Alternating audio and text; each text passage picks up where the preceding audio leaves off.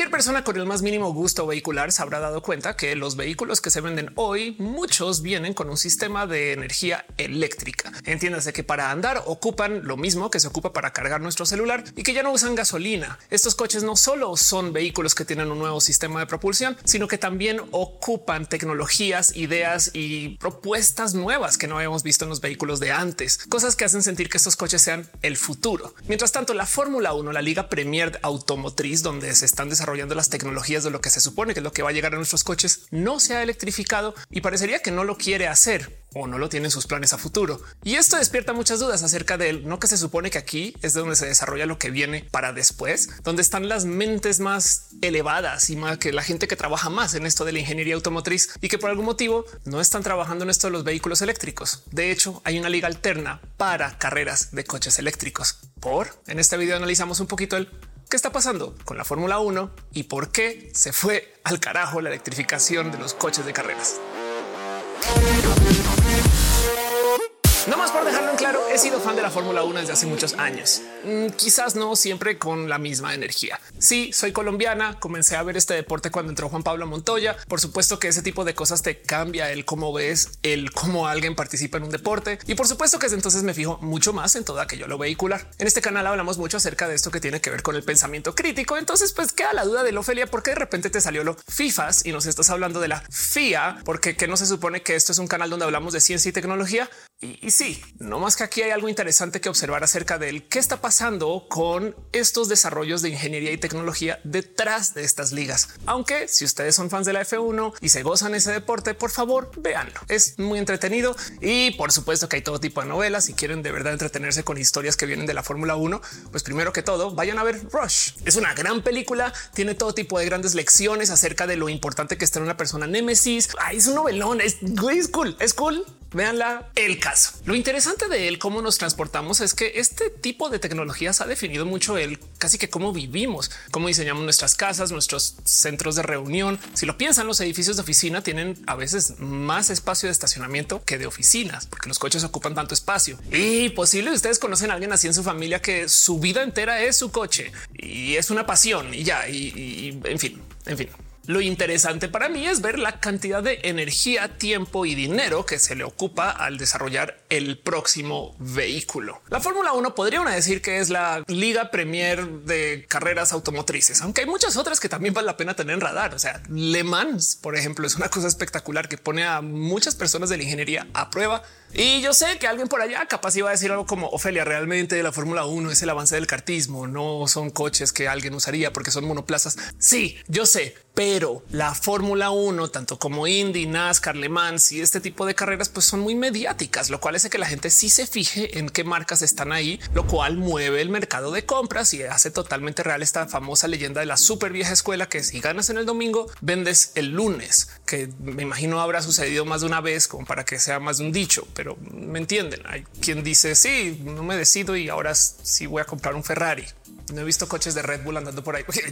Y el punto aquí es que cómo se desarrolló la Fórmula 1, también se desarrolló un mercado de él cómo construir coches para la Fórmula 1. Una de las cosas que a mí siempre me ha interesado la Fórmula 1 como deporte es que no solo le da puntos y compite a la gente que maneja los vehículos, sino que también le da puntos a la gente que construye los vehículos. Esto es sumamente importante porque habla un poco acerca de cómo se requiere de un equipo para que las cosas sucedan y deja en claro que no solo es la persona detrás del volante, aunque esa persona está haciendo mucho trabajo. Piénsenlo así. Qué divertido sería ver las Olimpiadas y que no solo te digan que esto es la persona que ganó los no sé 100 metros o el relevo y que luego te hablen acerca del equipo que entrenó a esa persona y cómo lograron hacer que tuviera ese rendimiento y que también se habla acerca de no sé, su ropa y sus equipos en general. Yo sé, yo sé, yo sé que esto suena como muy volado de Ofelia, es innecesario, pero hey, el futuro del deporte es bastante más transhumanista de lo que creemos. Se trata acerca de la capacidad de modificar el cuerpo. La gente que sale adelante en el deporte es quien mejor puede operar con el cómo declara hegemonía sobre su cuerpo y le da estas capacidades que también incluyen cosas internas como externas, mejores tenis y ropa y materiales y demás. Entonces en mi corazón, pues vale la pena también ver un poquito el cómo estamos modificando estas personas para que sean grandes vehículos de competencia como la Fórmula 1. Hey, en la Fórmula 1 nos hablan acerca de cómo entrenan con casco y estas cosas que dices, pues entonces, ¿por qué no vemos eso con otros atletas? Aprovecho para dejar el disclaimer ahí puesto sobre la mesa que pues soy una mujer transgénero, estoy hablando del deporte, entonces por supuesto que algún genio o genia va a saltar en los comentarios y decir sí, pero tienes trampa biológica, a lo cual tengo que decir que sí, tengo video súper cool porque tengo trampa biológica, ventajas. Yo no sé el caso. Vayan a buscar mi video del deporte trans, está en este canal, entreténganse y si quieren vuelven, si eso les molesta, sigamos hablando de lo demás. Cosas que han salido de la Fórmula 1 para los coches de hoy, desde el cómo se ocupan las ruedas, frenos, sistemas inteligentes, control de tracción, desde el cómo medimos telemetría y cómo se comunican ciertos sistemas del coche con otro, hasta materiales. Y luego de eso también hay algo que decir acerca de cómo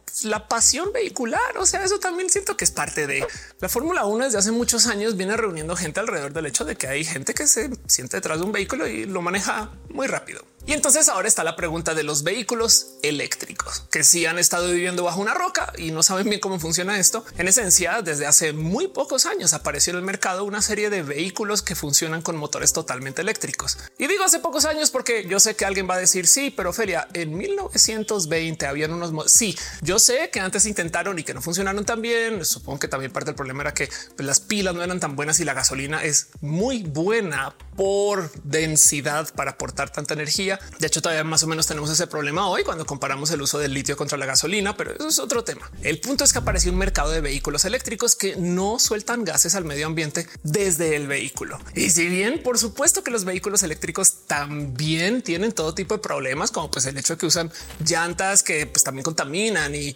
o que tienen todo tipo como de aceites y cosas que pues ensucian y que le conseguir litio de la tierra tampoco es exactamente limpio. Si yo sé que todo eso pasa, ahí les va el por que yo insisto que los vehículos eléctricos son buena idea por fuera de la propuesta de no usar gasolina y no tirar cosas al medio ambiente. Remueve la culpa de quien consume de contaminar o por lo menos la mitiga. O sea, hay menos posibilidad de que sigan haciendo lo que llevan haciendo por muchos años, por ejemplo, aquí en la Ciudad de México, donde nos dicen que el aire está muy sucio y que eso es culpa solo de ti que manejas, porque los coches son sucios, no las fábricas ni cualquier otro proceso industrial. Entonces hay que dejar de manejar. Yo sé que hay plantas eléctricas muy sucias, pero entonces ahora imagínense este escenario totalmente ficticio, pero imagínenselo.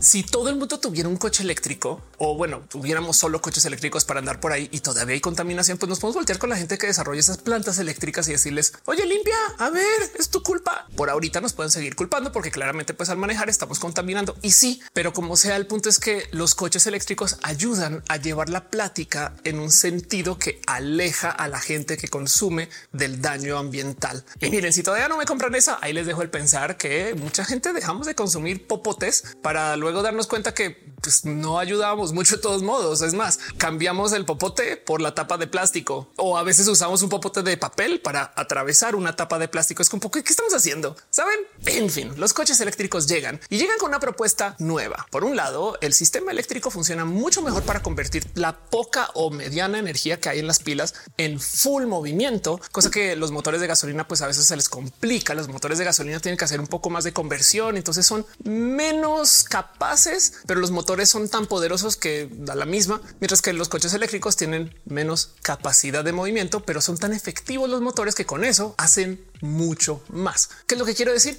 Que los coches eléctricos son muy rápidos o son muy ágiles o más bien en otras palabras que tienen mucho más acceso al torque que los coches de gasolina. Y eso hace que los coches eléctricos entonces puedan ser pseudo deportivos o mi favorito, que los sedanes eléctricos sean más rápido que los hiperdeportivos de gasolina.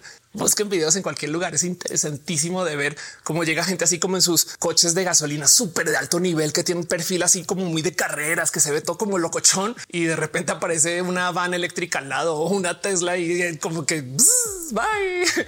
Y pues bueno, la otra cosa que traen los coches eléctricos es que al no ser creados mayoritariamente por las fábricas de siempre o por las marcas de siempre, entonces como que dijeron vamos de una vez a cambiar todo. El paradigma es bien interesante y entonces tenemos raras propuestas acerca de qué es el dónde nos sentamos y cómo ponemos las bocinas y cómo se organiza el vehículo o cómo lo operamos por dentro. Y pues ha sido disruptivo, no les voy a mentir. Y entonces ahora volvamos a los coches de carreras. Los vehículos de Fórmula 1, por supuesto que han tenido acceso de un modo u otro al sistema de electrificar. Hoy en día tienen unos sistemas que son híbridos, depende del año el que estemos hablando, pero que funcionan con motor de gasolina y que tienen acceso a una forma de motor eléctrico que pueden ocupar para algunos casos específicos y que pues ha sido un poco como la electrificación de la F1. Digo, los motores de la Fórmula 1 rara vez llegan a los vehículos que manejamos en la calle. La tecnología que se inventa para esos motores si llega un poquito con más velocidad, que es que así es como ponemos las levas, que es que así es como conectamos el sistema A del motor con el sistema B, que es que así es como orientamos el motor, todas esas cosas, eso sí importa mucho. Entonces es impresionante ver que no se hayan electrificado. De hecho, tanto que ya hay una liga aparte que se llama la Fórmula E. Si ustedes siguen las carreras de coches, por supuesto que saben lo que es la Fórmula E. Del otro lado, si ustedes están enterando porque llegó la loquita del YouTube y les dijo, ¿sabían que coches monoplaza y la gente hace carreras en ellos? Les comparto que la Fórmula E en esencia son vehículos eléctricos que se crearon para competir y que ha sido más que experimental. La primera liga de Fórmula E, por ejemplo, no tenía coches que pudieran acabar la carrera completa. Y hey, miren, esto también pasaba o pasa en la Fórmula 1. Tienen que parar en los pits y poner más gasolina. Depende del año en el que estemos hablando. Pero como los coches de la Fórmula E no se podían cargar tan rápido como los coches de gasolina estándar. Entonces el primer año literal llegaban, paraban, salían de un coche, se montaban a otro y se iban. Entonces bye. Era experimental, pero era totalmente eléctrico. Y para mí estas cosas sí que son del futuro. La neta, escuchen nomás cómo suena.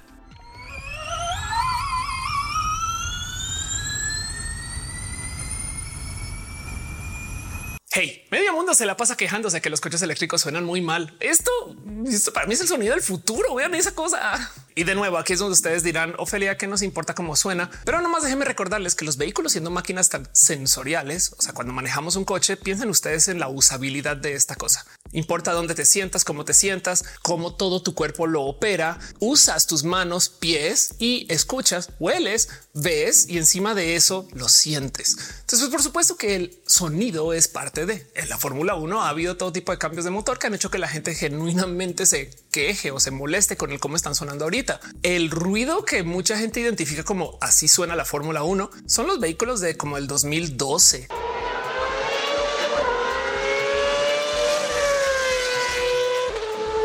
Los coches de hoy pues son otra cosa. Pero como sea, la fórmula E también está sujeta a que la gente piense el cómo funciona de modos sensoriales. Y lo interesante aquí de nuevo es el, pero que no que la Fórmula 1 era el futuro de los vehículos. ¿Cómo es posible que la electrificación de los coches es algo que la Fórmula 1 tenga que adoptar, más no desarrollar? Si son más rápidos y manejan mejor torque, entonces pues la idea es ganar, ¿no? Pues hagamos coches totalmente eléctricos. Y yo sé que aquí mucha gente va a saltar con él. Los coches eléctricos son de gente progre. Que sí, ahí donde lo ven, si ha sido tema por motivos que no podré explicar bien, pero que se relacionan por ahí en algún lugar con esa lógica de que los vehículos cuatro puertas son inferiores a los vehículos coupé o de dos puertas. La gente fan de la Fórmula 1 a veces se ha quejado una que otra vez acerca de los coches eléctricos.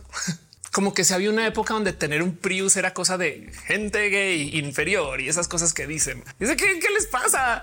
Ahora, en lo que sí estoy de acuerdo con mucha gente acerca del por qué estas ligas son tan raras y diferentes, es que la Fórmula E fue diseñada quizás con demasiada orientación hacia la gente joven del Internet sin entender bien cuál era el tema. Como por ejemplo, la Fórmula E originalmente tenía un sistema donde la gente en línea podía votar acerca de qué piloto le iba bien o era más popular y según eso se le daba más poder en su motor, cosa que entonces volvía la carrera una carrera de popularidad y no necesariamente una carrera de destreza. Y es eso ya a mí sí me suena un poco raro. Pero lo que sí es verdad es que ya que la Fórmula 1 decidió no electrificarse en su momento, la gente de la Fórmula E se metió el siguiente golazo. Declararon que las carreras de monoplazas eléctricos tienen que ser licencia de la Fórmula E. Entiéndase, si la Fórmula 1 decide tener vehículos que son enteramente eléctricos, tienen que pagar licencias con la Fórmula E o comprar la Fórmula E o operar dentro del marco de la Fórmula E. Y el tema es que vas y miras quién creó la Fórmula E y es gente que estaba también en el mundo del automovilismo de la Fórmula 1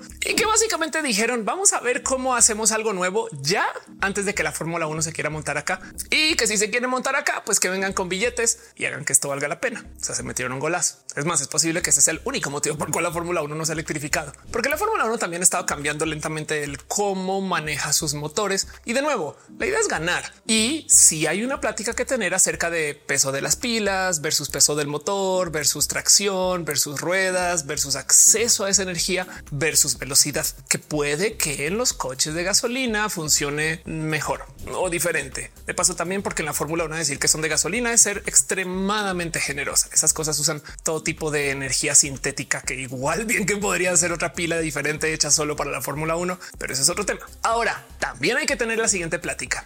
Debería de ser la Fórmula 1 donde se desarrolla esta tecnología. Y eso me parece muchas veces más interesante, porque sí, es verdad que la misión de la Fórmula 1 es hacer monoplazas de Fórmula 1 que ganen o una carrera interesante. Hashtag Max Verstappen, quien se la pasa ganando hace mucho tiempo. Entonces ahora ya está aparentemente aburrido. Y miren, ya si nos queremos poner súper, hiper, mega filosóficos y filosóficas, podemos decir que la verdadera carrera eléctrica son los sim racers, la gente que está corriendo en coches totalmente simulados, que pues todo eso funciona entre un servidor. Pero hey, estoy diciendo más malo nada solamente porque quiero aprovechar la excusa para invitarles a que vayan al canal de una persona espectacular. Aquí le tengo mucho cariño que se llama Diego Mastreta, que habla acerca de todo este tema del sim racing y no se me ocurrió más cómo meterlo en el guion. Entonces téngame paciencia, vayan y escuchen a Diego. En fin, ¿Debería la Fórmula 1 de ser donde se está desarrollando la energía de lo eléctrico? No sé, pero yo sí creo que de hacerlo, wow, los avances que podríamos tener en pilas. Pues porque su preocupación número uno tiene que ser peso y el problema número uno de las pilas y de pasos de los coches eléctricos en sí es lo que pesan. Entonces yo creo que algo bueno debe de salir de ahí. Es más, es posible que la distancia vehículo de carreras a vehículo de la calle sea más corto en el sistema eléctrico que en lo que tenemos ahorita, porque las cosas que está trabajando la Fórmula 1 ahorita son wow, pero son tan lejanas a lo que vamos a ver en la calle alguna vez que yo ya no sé si, si ya hay hasta demasiada desconexión o no. Pero bueno, también de paso hay que hablar acerca de cómo no solo la fórmula es quien está desarrollando estas cosas, como por ejemplo DARPA, que es la agencia de investigación de, los proyectos de defensa de los Estados Unidos, de paso donde nació el Internet, hace a cada rato competencias de sistemas autónomos o de coches eléctricos o de coches con necesidades especiales, como por ejemplo esta carrera en particular que se está desarrollando para que se hagan buenos vehículos para entrar a buscar gente a las minas en caso de que alguien se quede ahí. Y hace todo tipo de carreras súper interesantes donde pues, salen muchas cosas a luz acerca del desarrollo de la ciencia y la tecnología que luego sí llegan a nuestros coches aquí en la calle. O quien quita que a lo mejor esto de los vehículos eléctricos y el desarrollo de mejores pilas llegue no para la Fórmula E, sino para las carreras de drones. Así es, hay gente que va y corre carreras en drones. O sea, si la Fórmula E suena al futuro, esto sí es el futuro. Vean esto, vean, o sea, vean cómo... Y hey, en drones, claro que importa el tema de peso, carga, energía, pilas y capacidad. O sea, vean nomás este video de un dron despegando para que entiendan por dónde va esa cosa. En fin, soy fan de la Fórmula 1 y por supuesto que la seguiré viendo, así sea que la dinámica que manejan es la de como boomer que se la pasa diciendo que todo era mejor con gasolina, que puede ser un argumento real. Y se los digo porque las carreras de los coches de Fórmula 1 de los 70s y 80s eran al límite del piloto. De paso, también aprovecho para dejar en este video una pequeña mención de cómo pues también hay mujeres que corren coches de carreras y no quisieran no incluirnos alguna vez. Bueno, yo no, pero entienden, no mujeres, por favor, alguien que les despacio.